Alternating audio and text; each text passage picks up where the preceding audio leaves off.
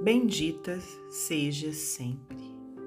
Bendita seja sempre, mão fraterna, que distribuis caminho afora, a segurança, o teto, a proteção e a mesa, para sanar a dor da penúria que chora.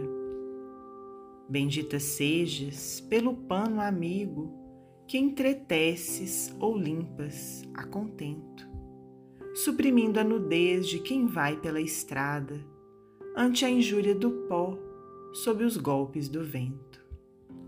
Bendita sejas no desprendimento com que dás a moeda em sentido profundo, no louvor ao trabalho e no apoio à bondade, reduzindo a aflição e a tristeza do mundo.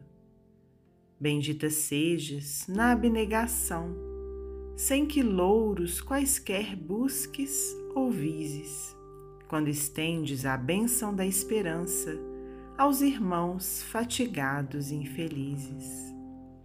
Bendita sejas pelo reconforto, na generosidade doce e franca, quando levas consolo lenitivo àqueles que a doença humilha e espanca.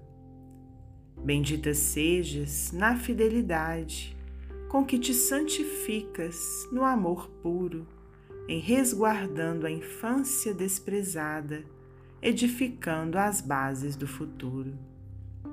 Bendita sejas pela ideia nobre com que gravas o bem na frase que te encerra, iluminando o Verbo, onde o Verbo se inscreva para a sublimação de toda a terra.